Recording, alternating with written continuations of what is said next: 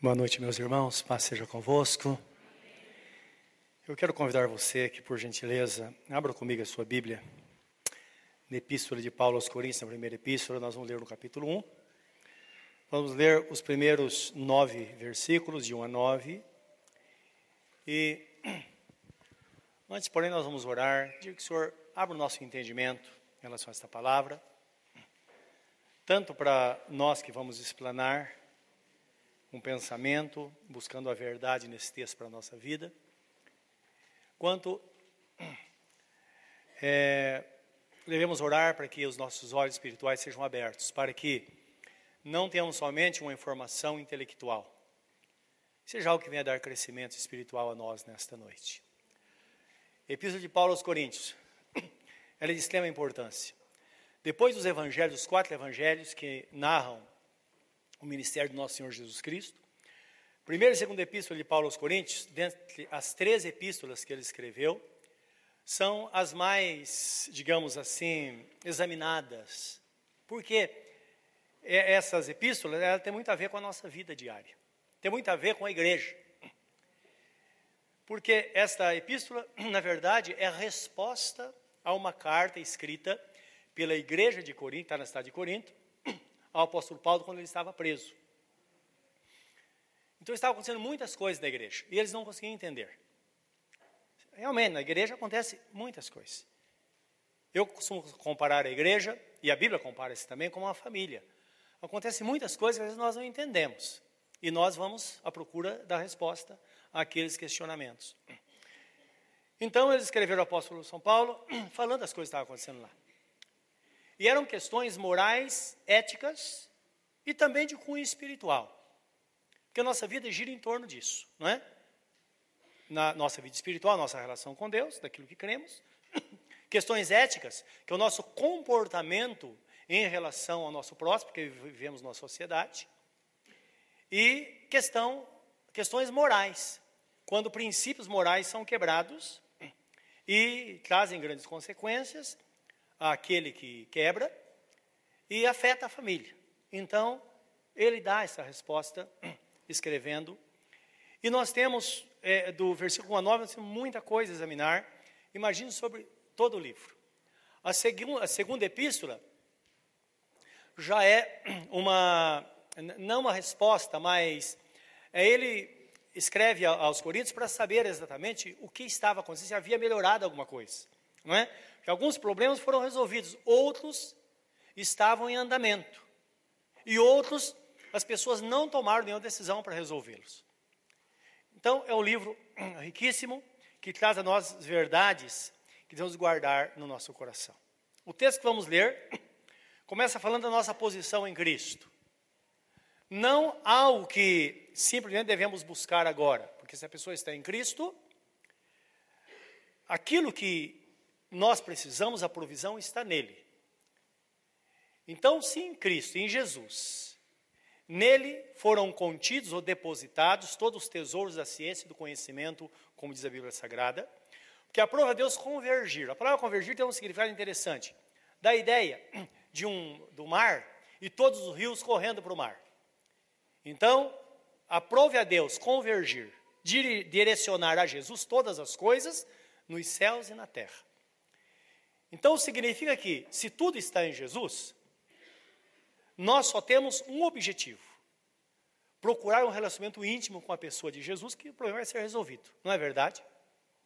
Porque nele, como diz o apóstolo São Paulo, nele estão contidos todos os tesouros da ciência e do conhecimento. E num dado momento ele diz: Cristo em vós é a esperança da glória. Então, se Cristo está em nós e nele estão todas as coisas, significa que agora é só administrar, aplicar esses princípios na nossa vida e as coisas vão acontecer. Então não precisa ir correndo à procura, não. É preciso estar nele. Por isso que Jesus disse: onde estiver o teu tesouro, ele estará teu coração. Então nosso coração deve estar em Jesus. Essa é a essência do cristianismo. Mas vamos orar, depois vamos é, continuar falando sobre esse assunto. Querido Deus, dás a tua graça nesta noite, ilumina o nosso entendimento, os nossos corações para que possamos, ó Deus, alcançar aquilo que o Senhor tem a alcançar na nossa vida nessas, nesta noite. Porque está escrito que a tua palavra é como a chuva, que é mandada para a terra com um propósito para dar semente ao semeador, pão ao que come, e multiplicar a sementeira para que haja sempre uma nova colheita, para que as coisas sejam renovadas sobre a face da terra. Assim é a tua palavra. Hoje ela tem um propósito no nosso coração, nós que estamos aqui. E queremos que esse propósito seja alcançado. Sabendo que tu és um Senhor que faz coisas grandes, o Senhor faz milagres. O Senhor pode muito bem transformar uma situação, transformar, ó Deus, uma pessoa, numa nova pessoa. E o que nós pedimos hoje, enquanto estamos em contato com a tua palavra, que alcancemos a tua vontade, que é boa, perfeita e agradável. Muito obrigado. Em nome de Jesus. Amém, Senhor. Amém. Diz assim a palavra de Deus. Paulo, chamado apóstolo de Jesus Cristo, pela vontade de Deus, e o irmão Sóstenes. A igreja de Deus que está em Corinto, aos santificados em Cristo, chamados santos, com todos os que em todo lugar invocam o nome de nosso Senhor Jesus Cristo, Senhor deles e nosso. Graça e paz da parte de Deus, nosso Pai, e do Senhor Jesus Cristo. Sempre dou graças ao meu Deus por vós, pela graça de Deus que vos foi dada em Jesus Cristo, porque em tudo fostes enriquecidos nele em toda palavra e em todo conhecimento. Como foi mesmo o testemunho de Cristo confirmado entre vós, de maneira que nenhum dom vos falte ou vos falta, esperando a manifestação de nosso Senhor Jesus Cristo, o qual vos confirmará também até o fim, para seres irrepreensíveis no dia de nosso Senhor Jesus Cristo. Fiel é Deus, pelo qual foste chamados, para a comunhão de seu Filho Jesus Cristo, nosso Senhor. Amém. O nosso Deus, Ele é fiel para com aqueles que estão na comunhão com a pessoa bendita de nosso Senhor e Salvador Jesus Cristo. O texto diz que a graça e a paz de Deus sempre estarão sobre aqueles que invocam o nome do Senhor. Porque está escrito que todo aquele que invocar o nome do Senhor será salvo. Se a pessoa está buscando, o indício é muito grande de que ela encontre realmente essa graça na sua vida. Em se tratando de paz, em João 14, 27, Jesus diz assim: Deixo-vos a paz, a minha paz vos dou. Não vos la dou como o mundo a dá. Não se turbe o vosso coração, nem se atemorize. Então o texto indica que o mundo dá um tipo de paz, mas não é uma paz igual e nem sequer semelhante à paz que Jesus Cristo nos dá. Nós sabemos, se procurarmos o significado da paz, paz significa tranquilidade de espírito ou tranquilidade do espírito. É quando em meio à tribulação nós conseguimos ficar calmos. Estamos tranquilos, estamos seguros. Não é? Então, é essa paz que a Bíblia Sagrada fala que Jesus dá a todo aquele que crê. Nós bem sabemos que uma vida atormentada não combina com aquele que está servindo ao Senhor. Não combina. Então, quando nós ficamos atormentados, ou preocupados, ou nervosos constantemente, ou não temos domínio próprio, ou nós reagimos de forma abrupta no momento de dificuldade, é para pensar. Porque a paz, ela pode ser buscada nós, quando nós temos consciência, não é? Que a paz está presente, o nosso comportamento muda. É como uma criança que de repente ela percebe que se perdeu no mercado. E ela começa a chorar, aí ela vê a mãe, ela para imediatamente. Não, eu estou seguro, minha mãe está aqui. Então, é mais ou menos assim. É a gente saber que quando estamos encurralados por alguma situação, temos a consciência de que Jesus está em nós e não precisamos nos inquietar. Por isso que ele diz: não, não, não se atemorize, não tenha medo. Você ter medo. A minha paz vai te guardar. Agora, o texto fala também sobre a graça de Deus.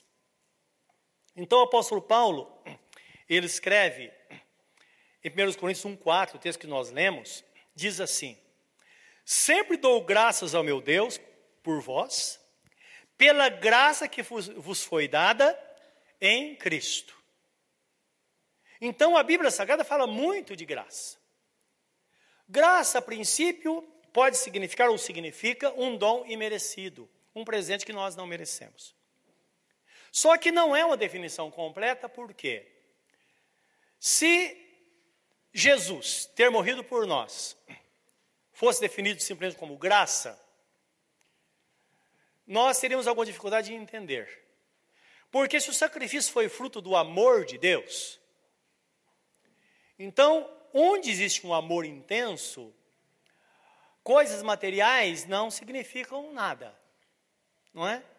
Eu me lembro certa vez de uma irmã e um casal muito abençoado, e mais tarde, infelizmente, o marido faleceu,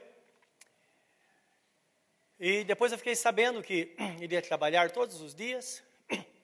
E quando voltava para casa, ele trazia, sabe essa paçoquinha que se compra? Colocava na bolsa e trazia para casa. E entregava para ela, ela chorava. Parece bobagem, não é verdade? Talvez fosse outra mulher, choraria se ele trouxesse um ramalhete de flores. Não é verdade?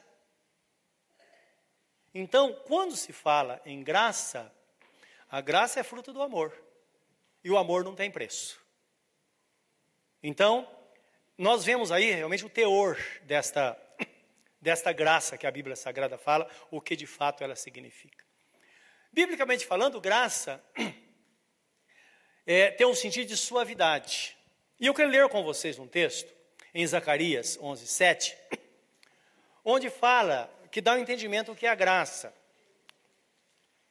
Então, aqui o nosso Deus está falando com a igreja, com ovelhas, porque lembra que no Velho Testamento não era a igreja como nós conhecemos hoje, mas é o povo de Israel. E as pessoas eram salvas se elas servissem a Deus dentro daquela palavra ou dentro dos mandamentos que Deus, Deus dava ao povo de Israel. Tanto é que qualquer pessoa de qualquer lugar do mundo seria salva se ela se tornasse ou viesse um ritual e se declarasse judeu cumpridor da lei, que era chamado de prosélito.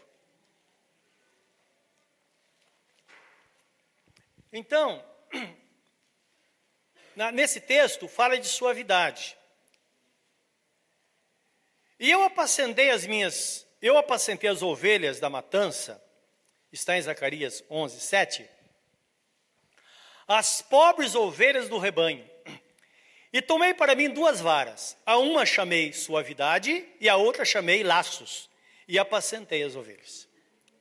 Então, em algumas Bíblias vem suavidade, e existe uma Bíblia, a Bíblia contemporânea de estudos da editora Vida, ela vem como graça. Então, diz que Deus escolheu duas varas, uma se chamava graça. Graça ou beleza. Então, nós lemos aqui suavidade, que é ah, o significado da graça. Em primeiro lugar, é bom nós entendermos que a Bíblia Sagrada, ela foi escrita em três idiomas. Hebraico, aramaico, não seria um segundo idioma, mas é um dialeto do, do hebraico, não é? É como é, você ouvir uma, uma, pessoa falando aqui no, no, no sudeste e uma pessoa do nordeste falando, ou então do sul. Então são dialetos, não é? Que é, divergem um pouco, às vezes tem um sentido diferente. E foi escrito então em hebraico, aramaico. Aramaico foi o livro de Mateus, a parte, o livro de Mateus e uma parte do livro do profeta Daniel. O resto do Velho Testamento foi escrito em hebraico e o Novo Testamento, exceto o livro de Mateus, foi escrito em grego. E a Bíblia, ela tem uma linguagem muito rica, porque um termo, ela pode ter mais de um significado. Então, por isso que existem essas interpretações, que uma Bíblia traz uma interpretação, outra traz uma outra palavra. É como, por exemplo, você vê uma pessoa que ela está feliz, e ela diz assim: Olha, eu estou tão, eu estou tão alegre, feliz e contente. Você fala, mas tudo isso é a mesma coisa. Só que você pegar a estrutura gramatical, que dá sentido à palavra, você vai descobrir que há uma certa diferença. Então não é a mesma coisa, não é? De vez em quando nós vamos nossos netos para casa e eles sabem quando vão para lá, eles vão esperando. Eles vão comer miojo e tem paçoca como sobremesa. Sempre. Não é? Então eu faço miojo, coloco na mesa e no final eu pego a paçoca para não dar uma inteira, a gente corta em quatro, né, um pedaço para cada um. Há poucos eu fiz isso e o Tom, né, que é filho do pastor Caio, ele estava assim comendo e ele falou, vovô, eu estou muito feliz. É assim, é diferente estar alegre simplesmente. Não é? Então é importante porque, dentro do contexto bíblico, nós é, sabemos que quando uma pessoa ela se entrega a Jesus, então a graça de Deus vem sobre ela, assim de uma forma extraordinária.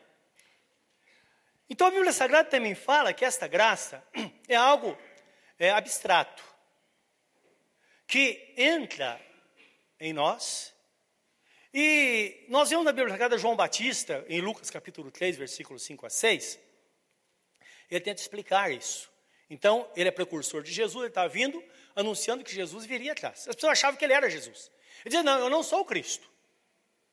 Porque eu vos batizei com água, que é o batismo de arrependimento, mas após mim vem alguém que vos batizará com o Espírito Santo e com fogo. E eu não sou digno nem sequer de desatar as correias das suas sandálias. Estou indicando a superioridade de Jesus, não é? Então ele indica aí que a graça de Deus, ela entra no nosso coração e dá a ideia de uma máquina que vem para nivelar um terreno.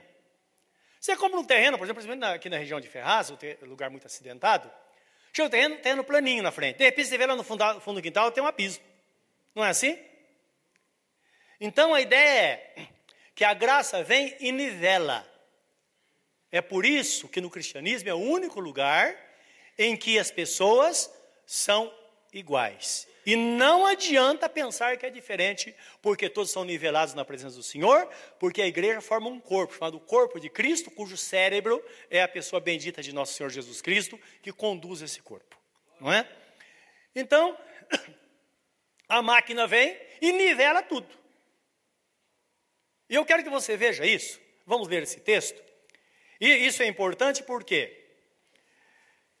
vai nos dar um entendimento realmente de que aquela pessoa que fala, nossa, eu tô, eu tô no, no fundo do poço, não é? Não importa a profundidade, a graça vem e nivela, não é? Então o texto fala assim em Lucas é, 3, 5 a 6. Vamos dar uma olhada aqui.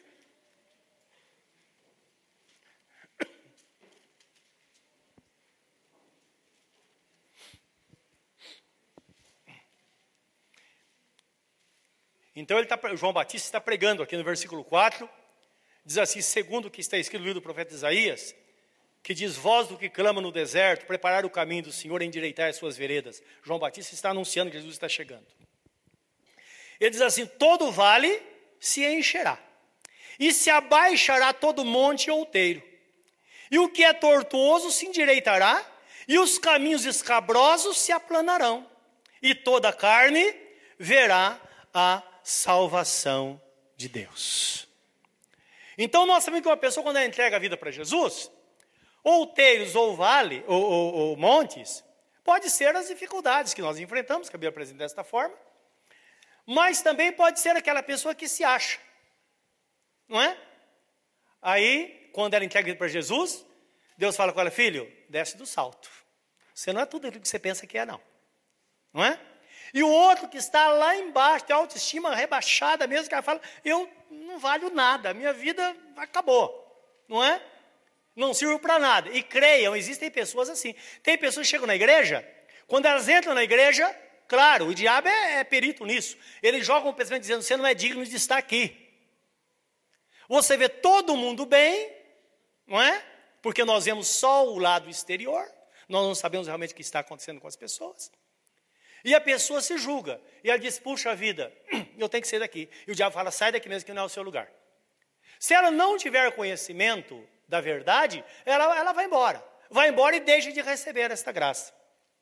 Mas se ela persiste permanece na presença de Deus, ela vai descobrir que quanto maior for o vale, maior será a graça. E nós sabemos que a graça ela veio preencher os vales realmente mais profundos do nosso coração. E João Batista também fala, em outro livro de João, nós vemos quatro evangelhos, então, são é, bem semelhantes. Então ele diz, ele diz que aquele que está em Cristo, ele recebe a plenitude da graça, graça sobre graça. Então, plenitude sempre diz respeito a alguma coisa completa. Plenitude significa que não falta absolutamente nada. Então, você tem um recipiente de um litro. Aquele litro bem cheio está na sua plenitude. Mas outro recipiente que contém 50 litros, seja pela metade, não está na sua plenitude. Que plenitude diz respeito a um recipiente completo, cheio, algo que foi totalmente completo. Como a obra de Jesus, que lá na cruz ele disse, está consumado. Não é? Então tudo está terminado, não tem nada, absolutamente nada que possa ser feito mais. Assim acontece na vida de uma pessoa que se rende e se propõe a servir a Jesus. É por isso que o apóstolo Paulo, escrevendo aos Romanos, capítulo 5, versículo 20, um texto bastante conhecido e clássico da Bíblia, que todo crente sabe, que onde abundou o pecado, sobreabundou a graça. É isso que as pessoas não conseguem entender, as pessoas que não estão em Cristo não conseguem entender. O porquê que uma pessoa que fez tantas coisas ruins na vida pode ser um crente fervoroso, dos bons, não é? Que vive totalmente na presença de Deus, como Maria Madalena na Bíblia. A Bíblia sabe, fala Maria Madalena, era uma mulher desacreditada na cidade. E além disso, ela, ela era possuída por sete demônios que a acompanhava e fazia dela um instrumento nas mãos de Satanás, porque Satanás ele veio para matar, roubar e destruir. É bom ter entendimento porque as coisas ruins que acontecem na nossa vida, tenham certeza, elas não são feitas por Jesus acontece por permissão dele por alguma coisa. Ou a pessoa está fora da vontade de Deus, ou então, ou então há um propósito muito alto, como aconteceu na vida de Jó, que era um homem justo, e no entanto ele passou por muitas dificuldades. Mas Jesus disse: o ladrão veio para matar, roubar e destruir, mas eu vim para que tenham vida e a tenham em abundância. Então, nós sabemos que às vezes uma pessoa que diz, bom, eu não sou tão mal assim. Eu não mato, não roubo, não, não é? Outras pessoas já falavam antigamente, ah, não fumo, não bebo. Só falta ser crente. Deus não, Deus não está interessado nisso.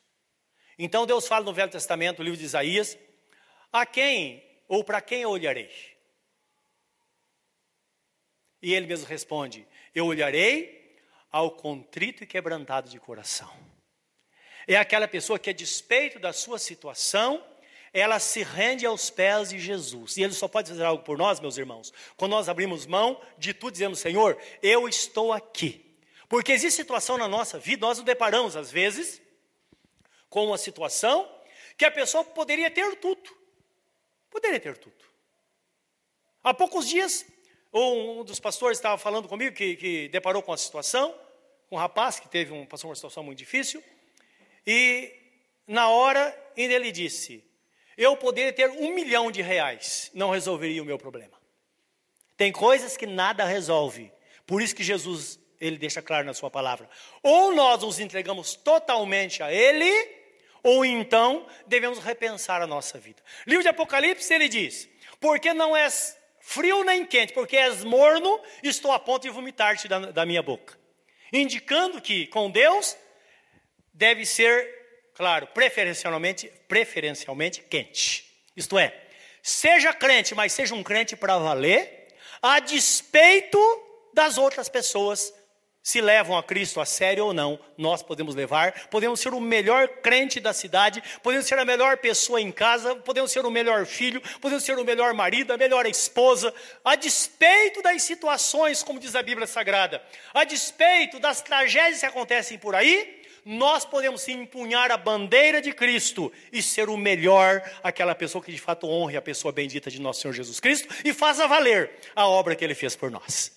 Então, isso é uma verdade incontestável que nós vemos descrita na Bíblia Sagrada. Então, discorrendo o texto primeiro que lemos, Em tudo nós temos sido enriquecidos. Para para pensar, se você está vendo com Jesus, se ele tem cuidado da sua vida ou não tem. Então o texto fala: em tudo somos enriquecidos, na palavra e no conhecimento. Por quê? Pela palavra se conhece a verdade. Não podemos conhecer a verdade a não ser pela palavra. Por isso que Jesus Cristo disse: Conhecereis a verdade, a verdade vos libertará. Agora, como disse Pilatos, que é a verdade? É de se pensar. Jesus ele define a verdade como a sua própria pessoa instalada na nossa vida, ele como o Senhor da nossa vida. Ele diz: Eu sou o caminho, a verdade e a vida, ninguém vem ao Pai a não ser por mim. Se estamos em Cristo, estamos na verdade. Se estamos em Cristo, agora temos a Sua palavra que vai direcionar a nossa vida. Sabendo que quando nós ouvimos a palavra, nós estamos sendo ensinados. Porque é pela palavra que nós somos ensinados. Jesus que certa vez ele disse: "Errais por não conhecer as escrituras e nem o poder de Deus". E quantas vezes nós erramos por não conhecer as escrituras e nem o poder de Deus? E creio que hoje, no tempo que estamos vivendo, ainda tem grupo de pessoas, estou falando de igrejas, que nós somos uma delas. Todos fazendo parte do corpo de Cristo em toda a terra, não é no, no reino de Deus não existe placas. Todo aquele que está em Cristo está salvo. É o que define o texto. Agora, nós bem sabemos que existem pessoas que ainda dizem que a, os irmãos podem ler a, a Bíblia Sagrada em casa só se for o texto lido na igreja. Nós vamos parar para pensar um pouco. Nós sabemos que é muito mais fácil você conduzir uma pessoa que não tem conhecimento, não é verdade? Isso é uma coisa terrível. Outras pessoas dizem: não, a, a Bíblia não importa. O que importa é você estar na igreja e o, receber orientação e praticar. Agora, às vezes, dentro de um pacote, nós podemos receber alguma coisa errada. Sempre as heresias vêm dentro de muitas verdades. Guarda isso no coração. O que, que a Bíblia Sagrada nos ensina acerca disso? O apóstolo Paulo, ele com seus amigos, viajaram fundando igrejas. E a Bíblia fala, livro de Atos, capítulo 11 e 17, que eles estavam na cidade de Bereia, 11, 17, 17, 11, às vezes me foge. Eles passaram em Tessalônica e fundaram a igreja de Tessalônica, dos Tessalonicenses. Aí foram para Bereia. E eles, Lucas, que era um médico que acompanhava eles, que escreveu o livro de Atos dos Apóstolos, também o Evangelho de Lucas, ele descreve assim, que os irmãos de Bereia eram mais nobres do que os irmãos de Tessalônica, porque eles ouviam a palavra e examinavam para ver se estavam ouvindo a verdade. Dá para entender isso? É por isso que cada pessoa que quer servir a Jesus é precisa conhecer a palavra. Então, o que nós entendemos? Que na cidade de Tessalônica era, era mais ou menos do nosso linguajar, Maria vai com as outras. Ah, quem que falou? Ah, o apóstolo Paulo. Então, tá certo. Tem pessoas que fazem isso. Essas pessoas elas têm uma probabilidade muito grande de cair no meio do caminho. Hora ou outra, elas recebem algo, é como ovelha que come uma, uma erva venenosa e morre no caminho. Então é preciso examinar, e a Bíblia Sagrada diz: examinai tudo e retende o que é bom. O que é bom? Só é bom aquilo que está de acordo com a vontade de Deus, dentro do conceito bíblico. Não é porque nós queremos estar na verdade para ser conduzidos na presença do Senhor nosso Deus. Uma coisa precisamos entender, meus irmãos. A Bíblia Sagrada fala assim, por isso que Pedro fala, 1 Pedro 4,11, ele diz assim: se alguém falar, fale segundo as palavras de Deus. Outra tradução vem, fale segundo os oráculos de Deus. Então vamos falar de Jesus. Vamos entrar em questões religiosas. Nós só podemos fazer isso se tivermos a consciência que tudo que nós falarmos deve estar de acordo com a palavra do Senhor. Então não vale as nossas ideias. Nós temos as nossas ideias, mas a palavra de Deus é que vai prevalecer se quisermos entrar em questões espirituais. Dentro disso, nós temos a certeza de que Deus, Ele sempre vai usar a Sua palavra para nos conduzir, sempre Ele vai nos dirigir. Eu quero que você leia comigo uma palavra que o próprio Deus diz, através do profeta Isaías, que está no seu livro, capítulo 48, versículo 17 e 18, onde o nosso Deus fala com o povo de Israel fala conosco nesse sentido não é? Então aqui nós sabemos que tem pessoas distintas nesse texto, Deus se identificando como o Senhor da igreja,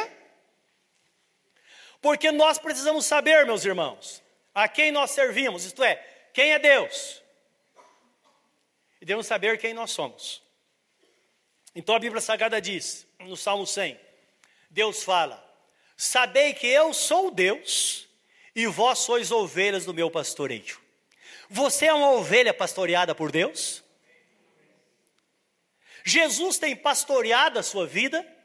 Você tem dado liberdade para isso? É isso que precisamos saber. Não é para que possamos estar no caminho.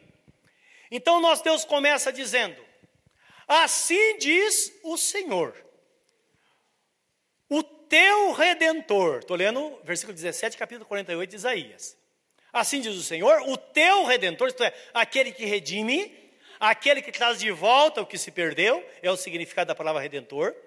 O Santo de Israel, eu sou o Senhor, o teu Deus. Então lembra, quando você orar, você tem que dizer: Senhor, tu és o meu Deus. Você não está orando para o Deus de outro. Ele diz: Eu sou o teu Deus, que te ensina o que é útil. Deus não nos ensina coisas, que, coisas fúteis. Ele nos ensina coisas úteis. O que ensina coisas fúteis são as novelas que muitas vezes entram na nossa casa sem pedir licença. Não é? Aí coisas fúteis são ensinadas, mas Deus ensina o que é útil. E te guia pelo caminho em que deves andar. Então, o nosso Deus, Ele nos ensina o que é útil e nos conduz no caminho que devemos andar.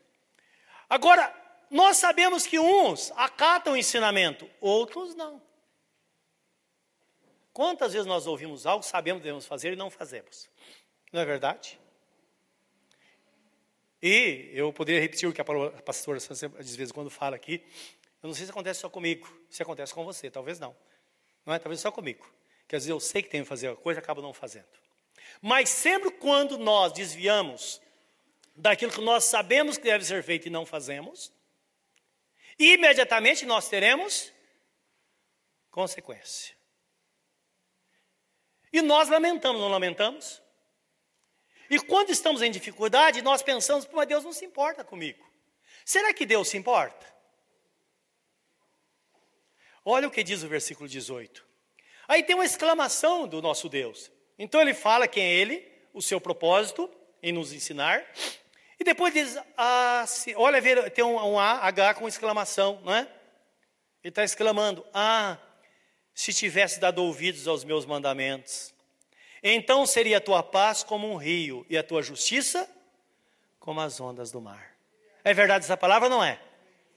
Meu Deus, por que, que eu desobedeci minha mãe? Não deveria ter ouvido. Eu achei que o meu pai era um chato quando estava falando. Olha, olha o que aconteceu com a minha vida. Não é assim? Sempre assim. Deus sempre vai usar meios para nos orientar e depois nós pensamos que o lamento é nosso. Então nós lamentamos por um problema em casa, lamentamos por algo que não deu certo, mas Deus mesmo diz: Ah, filho, se tivesse me dado ouvido. Você fala, Senhor, me socorre, agora eu vou te socorrer, mas você devia ter me dado ouvido. Então na próxima vez, me dê ouvidos que você não vai sofrer as consequências. Não é? Então, é isso que nos ensina a palavra do Senhor, que certamente Ele sempre vai nos conduzir. E há um lamento quando nós deixamos de servi-lo. Nós sabemos que o nosso Deus, Ele nos prepara, visando com o texto que nós lemos, o primeiro, Ele nos prepara visando a eternidade, porque nós bem sabemos que, como está escrito, aquele que espera em Cristo somente nessa vida é o mais infeliz dentre os homens. Há uma eternidade a se viver. Quanto tempo nós vamos viver aqui na terra, meus irmãos? Quanto tempo? E de repente nós somos surpreendidos. Então, Deus nos prepara visando a eternidade. Enquanto estamos aqui, que temos uma vida boa, não é? Na dependência de Deus, mas sempre visando a eternidade. E o texto fala que ele deu dons à igreja. Então diz assim: para que nenhum, nenhum dom vos falte, diz o versículo 7. De maneira que nenhum dom vos falte, ou vos falta, esperando a manifestação de nosso Senhor Jesus Cristo. O qual vos confirmará também até o fim, para seres irrepreensível no dia do Senhor Jesus Cristo. E termina dizendo: Fiel é Deus, pelo qual fosse chamados para a comunhão de seu Filho Jesus Cristo, nosso Senhor. Então ele equipou a igreja. Quando o termo diz: Nenhum dom vos falta, outra tradução vem: Nenhum dom vos falte, é aquela questão que eu apresentei há pouco. Que na verdade, o Espírito Santo está na igreja, está ou não está? Então Jesus disse que o Espírito Santo estaria na igreja, estaria em nós. Se pensarmos nos dons espirituais, os dons espirituais são do Espírito Santo, estão no Espírito. Se o Espírito Santo está em nós, onde estão os dons? Estão em nós. É por isso que o apóstolo Paulo escreve a Timóteo dizendo: Filho, desenvolve o dom que está em ti. Isso é deixa acontecer. Você quer que Deus faça algo através de você? Se mexa que ele vai agir enquanto você está agindo, está fazendo, está em contato com pessoas e vai usar você para abençoar essas pessoas. Porque está no crente, está em nós. Se pensarmos nos dons ministeriais, são os dons chamados dons de Cristo. Que o dom do Espírito Santo vem em, em 1 Coríntios capítulo 12, que fala não podemos ser ignorantes acerca deles, precisamos conhecê-los. Então existem nove dons. Palavra de sabedoria, palavra do conhecimento, fé, discernimento dos espíritos, dons de curar, operação de milagres, e tem outros que me fugiu agora. Nove dons. 1 Coríntios capítulo 12. E diz que é o mesmo Deus que opera tudo em todos. É o Espírito Santo agindo, aprimorando a obra na igreja para que para nos aperfeiçoar, para fazer com que haja crescimento, não quali, não quantitativo, mas qualitativo. Não é? Aquilo realmente nós somos, o que Deus fez na nossa vida, não é? Então, esse é o principal propósito. Em Efésios capítulo 5, versículo 11, fala dos dons de Cristo na igreja. São cinco dons. Eu quero que você veja comigo. Então, está falando dos dons postos da igreja, postos da igreja. E nós sabemos dons do Espírito Santo, dons de Cristo, que são os ministérios, ou dons de Deus que o Pai põe na igreja, está em 1 Coríntios capítulo 12, versículo 8. Compreende-se que tudo vem de Deus, porque a Trindade ela é constituída num só Deus. Amém?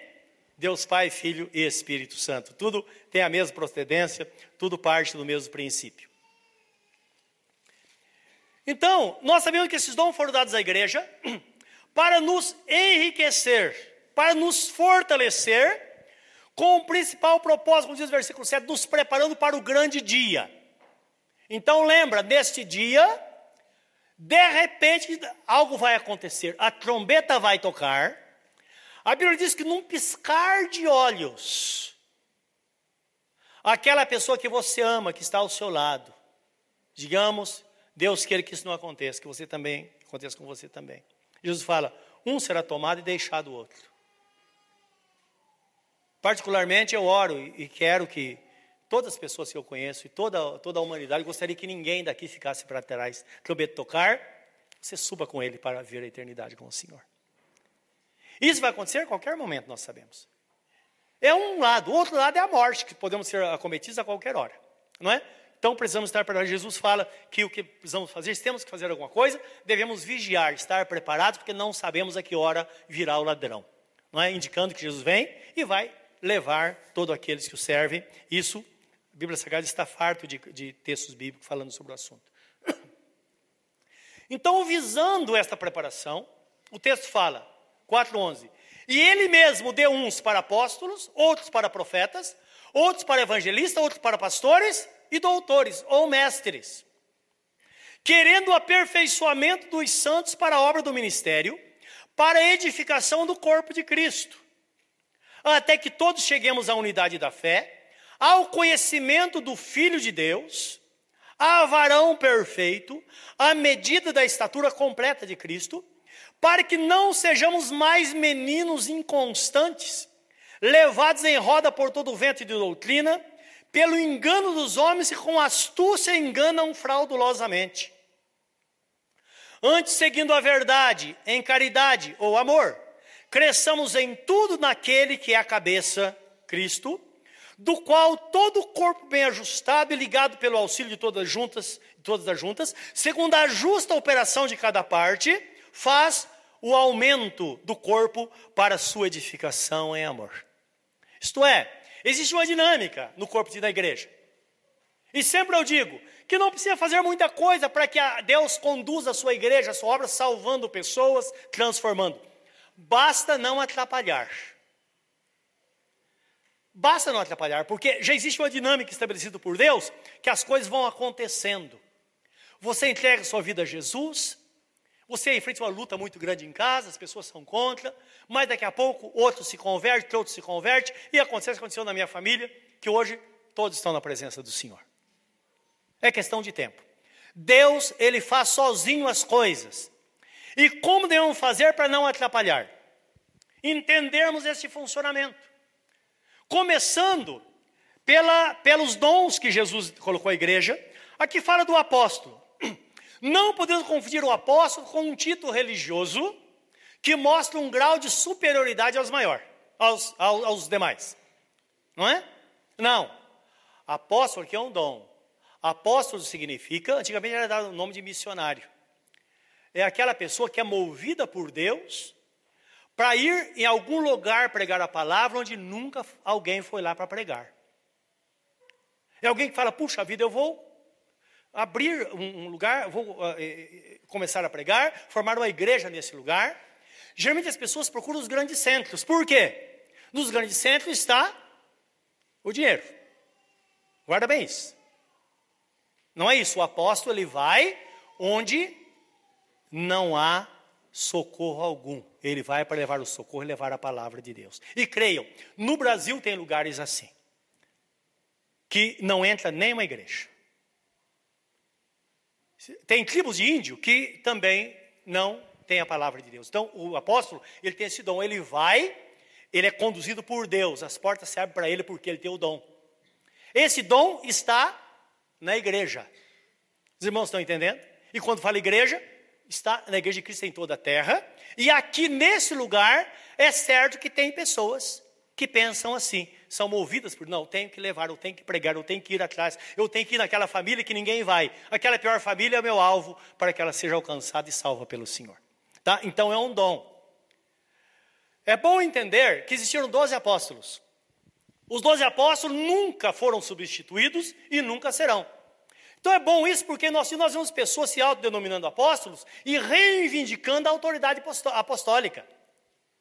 Isso não pode acontecer, porque Jesus ele foi claro em dizer que os doze apóstolos, depois Judas saiu, entrou Matias, Matias não se fala muito dele, entrou o apóstolo de São Paulo, então há uma probabilidade, dentre os, os conhecedores da Bíblia, que Matias, talvez ele não entre no, no, entre os doze, mas entre o apóstolo Paulo no lugar. Não é que foi mais eficiente no seu ministério. E alguns até questionam, dizendo que Matias foi, entrou por um sorteio. Né, no, foi no palitinho, né? Vamos ver lá. Eles oraram e deu certo. Mas são cogitações, nós não sabemos. Sabemos que os doze apóstolos apontados por Deus, eles vão julgar junto com os doze príncipes de Israel, vão fazer o julgamento. No dia do julgamento, eles estarão assentados em tronos, ao lado de Jesus.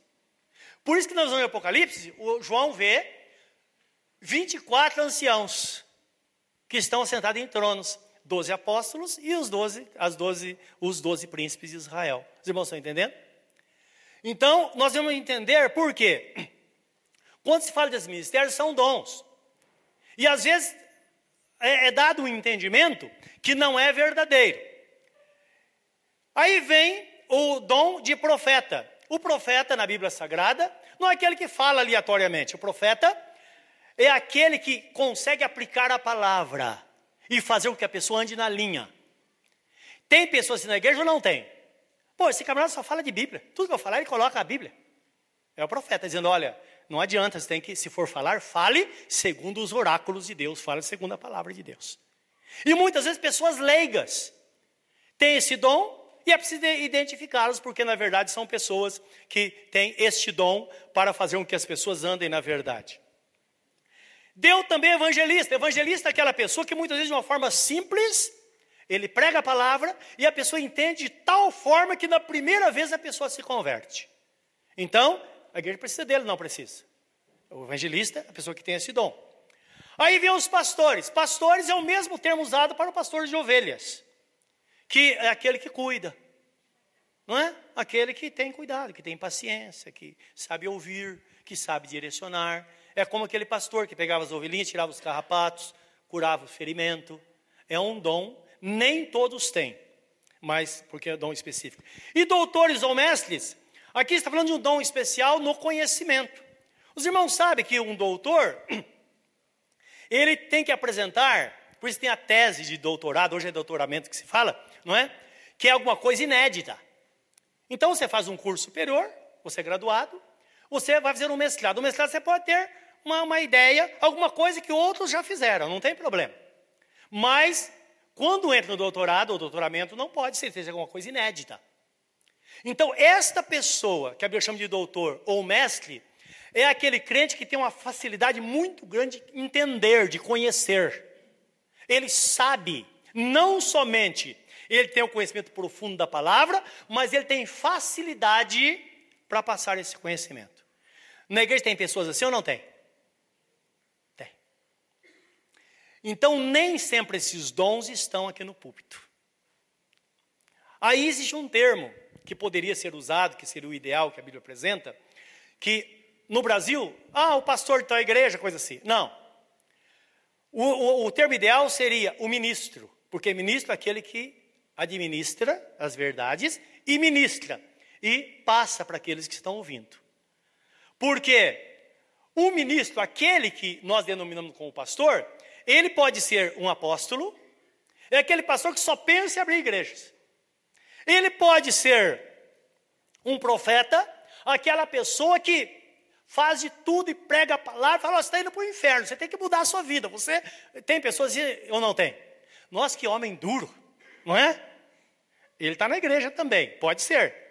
Pode ser um evangelista, aquela pessoa que prega a palavra com bastante leveza, as pessoas se convertem, não é? Se não tiver quem ensine, vai ter um monte de gente meia perdida porque se converteram a Jesus, mas não foram gerados pela palavra, não é? Não tem maturidade cristã. E também esse pastor pode ser o mestre, aquele que ensina a palavra, que conhece muito e ensina. Então é bom nós entendermos isso para a gente não usar esses dons como posição. Posição e nomenclatura, título não leva a nada. O que leva é nós estarmos enquadrados nos dons, na vontade do Senhor, porque aí sim nós vamos produzir no reino de Deus. Amém, meus irmãos? Então é isso que no nosso texto. Tudo isso querendo, querendo quem que está querendo? É Deus querendo o aperfeiçoamento da igreja dos santos, para a obra do ministério, para a edificação do corpo de Cristo, porque as pessoas são salvas. Hoje nós temos um número de pessoas, são milhões, mas até o final, milhões de milhões serão salvas. Então a edificação é isso: pessoas salvas, edificadas e preparadas para o arrebatamento, conforme nós vimos. Até que cheguemos à unidade da fé, e o conhecimento do Filho de Deus, a varão perfeito, à medida da estatura completa de Cristo. Então, unidade da fé. O desejo de Deus é que todos os crentes tenham uma fé genuína baseada na palavra do Senhor. Esses dias estava conversando com uma pessoa, e ela diz assim: Olha, estava conversando com meu genro, está passando, passando por uma situação difícil, tem um negócio, não está indo bem. E eu falei para ele: ah, então a pessoa é inocente. Não é? Está servindo a Jesus há tanto tempo, mas pelo jeito não foi ensinada. Eu falei para ele: olha, você precisa conhecer o poder do sal. Eu pensei, mas falei, que poder é esse? Se eu fosse você, pegaria um pouco de sal e jogava lá na frente do, do seu negócio, na calçada, e espera. Ele falou, mas isso é bobagem. a pessoa que não conhece a Deus sabe que é bobagem isso, não é? Não, vai por mim, ela disse. Você vai ver que realmente o sal tem um poder muito grande. O outro pega e fala: Olha, eu tenho uma rosa lá em casa, leva essa rosinha e coloca lá. À medida que a rosa for murchando, significa que os demônios indo para a rosa, ela está murchando. Irmãos, não precisa ser muito inteligente para saber que isso não é verdade. Os irmãos estão entendendo? Então a superstição está, está apegada às pessoas, não é? Então, o desejo de Deus, temos uma fé genuína na palavra. Meus irmãos, se Deus disse, você pode empenhar a sua vida porque Ele vai fazer. Por isso que Jesus Cristo disse: creres, verás a glória de Deus. Crer naquilo que ele disse. Se ele não disse, não adianta espernear. Agora, muitas pessoas dizem, mas eu fiz e foi respondido. É claro, está escrito na Bíblia, que uma pessoa que faz um pedido para um ídolo, os demônios respondem, não Deus. Está escrito, livro de 1 Coríntios, capítulo 10, versículo 20. Eu não quero que sejais participantes da mesa do Senhor e da mesa dos demônios, dos demônios, porque não podeis participar da mesa do Senhor e da mesa dos demônios. Uma coisa ou outra, porque os ídolos são abominação aos olhos de Deus, porque está escrito: não farás, não farás imagem de escultura diante de mim, nem figura que está no céu, nem na terra, nem debaixo da terra, nem nas águas, porque eu sou o Senhor teu Deus, um Deus zeloso Deus cuida de nós. Ele não pode ter concorrente. É preciso que estejamos somente nele, servindo somente a ele. Somente o Senhor teu Deus servirás e somente a ele prestarás culto.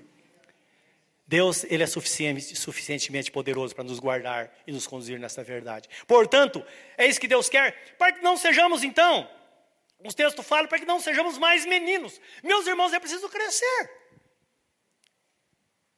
Nós, como diz o apóstolo São Paulo, quando era criança, eu pensava como criança, agia como criança. Só que eu cresci.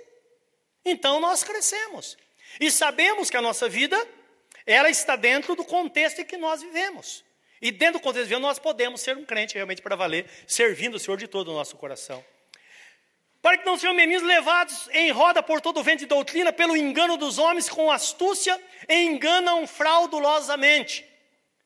Deus age constantemente por causa das pessoas que o buscam. Mas lembra que o fato de uma pessoa estar pregando a palavra, eu me incluo dentre elas, porque a Bíblia Sagrada é verdade. Antes nós pregarmos, antes de sermos pastores, precisamos ser crentes. Por quê? Senão somente vai entrar no reino de Deus as ovelhas. E para ser ovelha tem que ser crente. Não é verdade? Então não tem sentido. Então sempre nós vemos na Bíblia que a Bíblia Sagrada, quando fala sobre um líder religioso, está falando sobre uma ovelha mais experiente, aquela ovelha que é mais experiente. Então, o proprietário do rebanho coloca um sino no pescoço daquela ovelha. Já viram isso? Onde ela vai bater no sino, as demais? É isso, irmãos. É isso que a Bíblia apresenta. Isso para todo mundo. Porque o cabeça é Jesus. Nós somos a ovelha mais experiente. E a pregação da palavra, ou unção que Deus dá aos seus ministros, aos pastores, dentro da nossa denominação, não é brasileira, não nos habilita para entrar no céu. Então, até que Jesus disse assim: naquele dia as pessoas vão dizer, Senhor, eu preguei em teu nome, fiz milagre em, teus, em teu nome. Qual foi a resposta dele? Eu nunca te conheci. Aparta de mim. Eu nunca te conheci. Senhor, mas eu fiz tanta coisa. Então precisamos entender esta visão da igreja de Cristo. Ele cuidando das coisas acontecendo, mas o texto fala sobre ventos de doutrina e fala aqui sobre é, pelo engano de homens que com astúcia enganam fraudulosamente. Quem está fazendo sabe o que está fazendo, guarda isso no seu coração. Há um propósito. Ora, mas tem coisas que as ovelhas não sabem. A ovelha Ovelha não é cabrito. A ovelha é, anda em silêncio, é simples. Por isso que quem tem propriedade com ovelhas tem que tomar todo o cuidado do mundo. Tem que ter, geralmente não pode ser uma cerca comum, porque ela pode comer um capim venenoso do outro lado. Então, assim a igreja de Cristo, ele fala: Eu vos envio como ovelhas no meio de lobos. Então, nós estamos no meio de lobos, constantemente. Quando se fala, fala de, de, de é, engano de homens fraudulentos, astutos e fraudulentos, o que é uma pessoa astuta? Aquela pessoa que sabe o que está fazendo, é? ela tem um plano. E fraudulento significa, vem do, da, da, da, fraude, de fraudar. Não é? O que é fraude? Lembra do fraude, da fraude dos remédios? Que a pessoa pegava remédio, remédio para câncer, imagine, vendia, Chegava lá era alguma coisa, fubá misturado com alguma coisa lá. Isso é fraude. Então a Bíblia fala disso. E pasmem. Nesse mês, duas igrejas tinham programas de televisão, elas foram cortadas assim, abruptamente. Eu soube de um deles que até chorou e disse: Puxa vida, eu, não, eu pensei que estava seguro, não é? Porque o que aconteceu? Uma igreja que domina um canal de televisão é, não abre para programa evangélico na televisão deles. Mas outras televisões, sim, porque tudo a pessoa paga bem. E o programa de televisão custa milhões. Porque o intuito na televisão é fazer uma propaganda para chamar as pessoas e as pessoas pagarem. Então lembra, tudo alguém vai ter que pagar a conta. E na televisão, começou a chamar pessoas, porque no Brasil tem isso. A Bíblia fala que no final dos tempos as pessoas migrariam, não é? Fala assim, por isso que diz em Hebreus capítulo 10, 25, não abandoneis a vossa congregação, como é o costume de alguns, e tanto mais que veja que o fim se aproxima. Estou indicando que é uma migração. Há uma propaganda aqui, todo mundo corre lá. Há uma propaganda lá, todo mundo corre lá. Não é? E nas propagandas são apresentadas somente as coisas boas. E na igreja é assim. Todos os lugares, geralmente, é assim. Não é? A igreja é igual à família. As coisas boas são propagadas, as coisas, as coisas ruins a gente esconde. É verdade ou não é? Então, claro, é maravilhoso testemunhar. A gente testemunha aquilo que Deus fez. É tão bom você estar orando, Deus faz algo maravilhoso na sua vida, você quer testemunhar. Como diz Davi, eu vou testemunhar no meio da congregação. Mas só que pode haver receio de falar das coisas que ruins. Nós testemunhamos aqueles que são curados e os que morrem. Já parou para pensar nisso? Então é pensando, nós vamos descobrir realmente como funciona, não é? Como que é a nossa vida na presença do Senhor nosso Deus. Então, essa pessoa não tinha o que fazer, é claro, para começar a migrar e houve um rombo financeiro. O que fazer agora? Brigar, brigaram muito, não tem jeito. Então, ele foi lá, chegou na, na, na emissora e disse o seguinte: olha, quanto esse camarada paga por mês? Ah, é, 50 milhões. Tira ele que eu pago 100 pelo horário. Não, mas tem uma multa, eu pago a multa. Já viu negociação de jogador de futebol? Então fizeram isso, a pessoa foi lá, comprou o horário da outra emissora, e todo mundo está atrás de, atrás de dinheiro, então tirou o programa do ar. Duas pessoas. Os dois. Agora, interessante que um deles, sabe o que aconteceu? A Bíblia fala sobre enganar e sendo enganado. Um deles, algum tempo atrás, saiu até na, foi na, na sua revista Veja, que ele havia sido contratado por esta emissora e ganhava 40 mil reais por mês para falar palavras de ordem contra a Rede Globo. Os irmãos estão entendendo? Mal ele sabia que ele ia cair também. Tiraram ele também de cena. Então, meus irmãos, é isso que Jesus quer que não aconteça com a igreja. Aliança com o ímpio, hipótese alguma. Aliança com aqueles que enganam, em hipótese alguma. Porque se nós, para permanecermos firmes, devemos estar olhando para Jesus, vivendo para o Senhor. Aí você fala, então não tem nem como servir a Deus. Claro, Jesus Cristo disse: quando vier o Filho do Homem, porventura encontrar, encontrará fé sobre a terra. Nós sabemos que temos tempos difíceis difíceis. Mas na Bíblia Sagrada diz que os crentes precisam brilhar como luz deste mundo diante de um mundo corrupto e pervertido.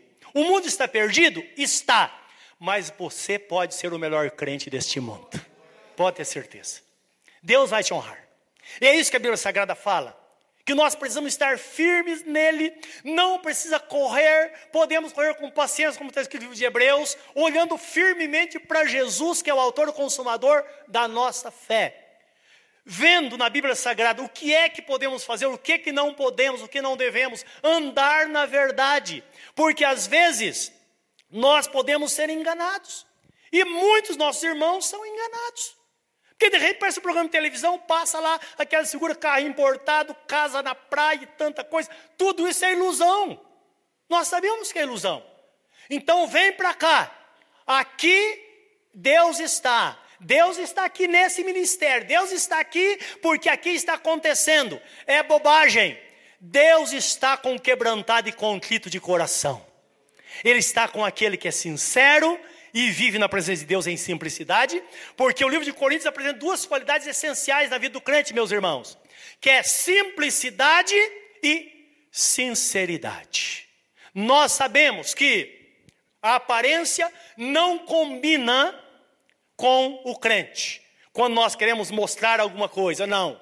Porque quando olhamos para dentro de nós, na ceia fala, examine pois o homem a si mesmo, e então coma do pão e beba do cálice. E eu convido você agora, numa fração de segundos, olhe para dentro de você e veja quem você é. Há muitos motivos de se orgulhar? Não. Nós podemos nos gloriar na graça de Deus, como diz o apóstolo São Paulo. Porque nós nada somos, nada temos, nossa vida, como disse certa vez um certo pregador, é como uma aranha que está pendurada numa teia em cima de um abismo. Aquela teia é tão fina. Se cortar, adeus. Assim é o ser humano. O apóstolo Paulo, o apóstolo João fala que nós somos como a neblina que passa. Nós somos como a planta do telhado. Como a erva no telhado, esquentou o sol, ela murcha e seca. Assim é o ser humano, Tal é a dependência que devemos ter de Deus, porque quando estamos em Cristo as coisas mudam. Não podemos ter aquele pensamento, não, eu não valho nada mesmo, é assim mesmo. Não, não é verdade. Em Cristo nós somos e temos tudo. Porque a pessoa que está em Cristo está escrito: passarão céus e terra, mas aquele que faz a minha vontade não passará. Nós veremos uma vida de cabeça erguida aqui, e no final de tudo nós entraremos na eternidade de cabeça erguida e lá na porta do céu, quando entrarmos lá, nós vamos receber de Jesus a coroa da vida ser posta sobre a nossa cabeça, ele vai dizer: Venha bendito de meu Pai, possua por herança a coroa da vida que está preparada desde a fundação do mundo. Entra para o gozo do seu Senhor e você vai entrar na eternidade com Ele. Nós vamos entrar. Então é isso, isso é cristianismo, é isso que Deus apresenta na Sua palavra, e Ele fez tudo para que pudéssemos ter então esta bênção. E este corpo, como diz o texto, seguindo a verdade, em amor, cresçamos em tudo naquele que é a cabeça, Cristo, do qual todo o corpo bem ajustado, ligado pelo auxílio de todas juntas, segundo a justa operação de cada parte, faz o aumento do corpo para sua edificação em amor. Então aqui precisamos entender, vemos o mundo um caos, mas lembra, Existem milhões e milhões de pessoas sinceras como você neste mundo. Também não podemos dizer, estou sozinho, não é verdade. Está escrito na Bíblia Sagrada que o profeta Elias, ele entrou em depressão por causa disso. E ele estava escondido numa caverna.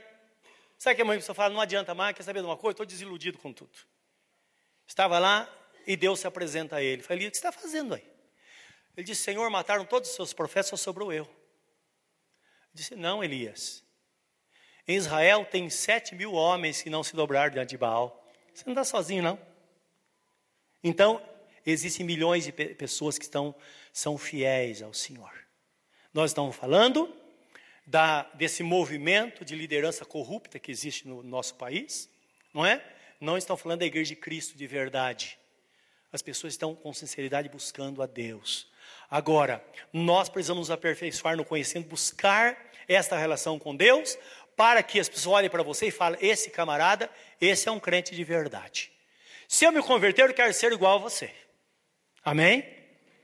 Nós podemos ser esta pessoa, porque toda a plenitude de Cristo foi colocada em nós, o Espírito Santo está em nós. Podemos ser melhor sim. Podemos ser ensinados por Deus e sempre nos momentos decisivos devemos dizer: Senhor, eu vou permanecer na verdade, eu vou andar na verdade. Parece uma proposta para você, mas você vai ter tanto lucro. Mas eu vou permanecer na verdade. Você sabe que amanhã você não vai ter nada para botar na mesa. Digamos que aconteça algo assim. Mas você fala, não tem problema, mas Jesus vai estar à mesa comigo. Ele vai me sustentar. Irmãos, existe tempo de humilhação, mas existe tempo de exaltação. E a palavra bíblica é essa: humilhai-vos, pois, debaixo da potente mão de Deus, para que a seu tempo ele vos exalte. O melhor está por vir na sua vida. Creia, porque Jesus tem o poder para fazer isso. Curva seu semblante na presença de Deus nesta hora. Eleve seu pensamento a Deus.